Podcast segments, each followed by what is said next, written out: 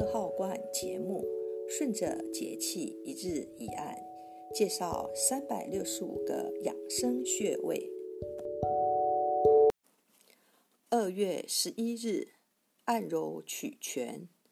春天万物复苏，细菌、病毒也开始活跃起来，要注意室内的通风，保持居室空气新鲜洁净。可以有效的预防春季流行疾病的发生。曲泉穴为肝经的合穴，是肝经精气深入汇入脏腑的部位。肝经的水湿之气汇聚于此，表现出五行中的水属性，有清利湿热、通调下焦作用。可治疗以湿为主的病变。春季气候由干转湿，许多湿邪病症开始并发。若女性出现月经不调、痛经、产后腹痛；男性出现遗精、阳痿、小便不利，都可以选用曲泉穴来治疗。此外，经常用手指敲击曲泉穴，还能够疏散肝经之郁，有效防治乳腺小叶增生。主治阳痿、遗精、痛经、月经不调。